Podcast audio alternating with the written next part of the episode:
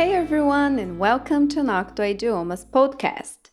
Para quem ainda não me conhece, eu me chamo Lilian Cristina Calmo, sou professora de inglês há mais de 10 anos, tenho licenciatura em letras, pós-graduada em tradução e em psicopedagogia e estou aqui para bater um papo com vocês sobre a língua inglesa e dar várias dicas de como aprimorar seu inglês, desde o zero até a fluência.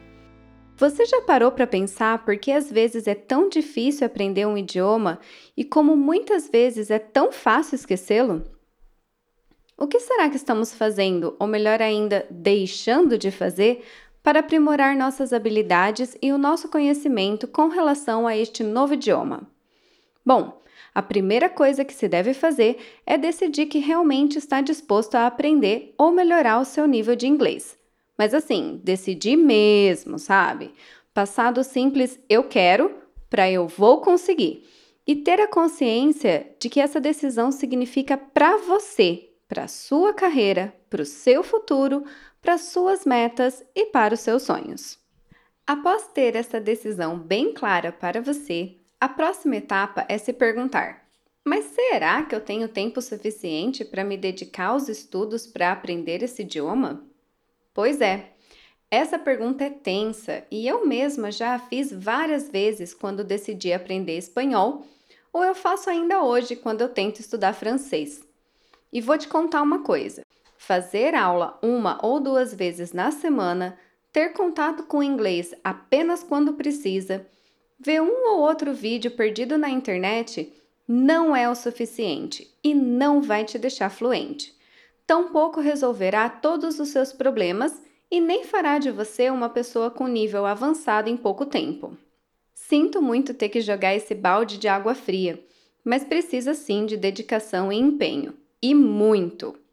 Um professor ajuda? Nossa, com certeza! Ajuda muito, pois ele te guia, te auxilia, te ensina, te dá dicas e te passa todo o conhecimento possível. Porém, ele só vai até certo ponto. O resto do caminho até a linha de chegada para o seu objetivo deve ser completado única e exclusivamente por você e por mais ninguém.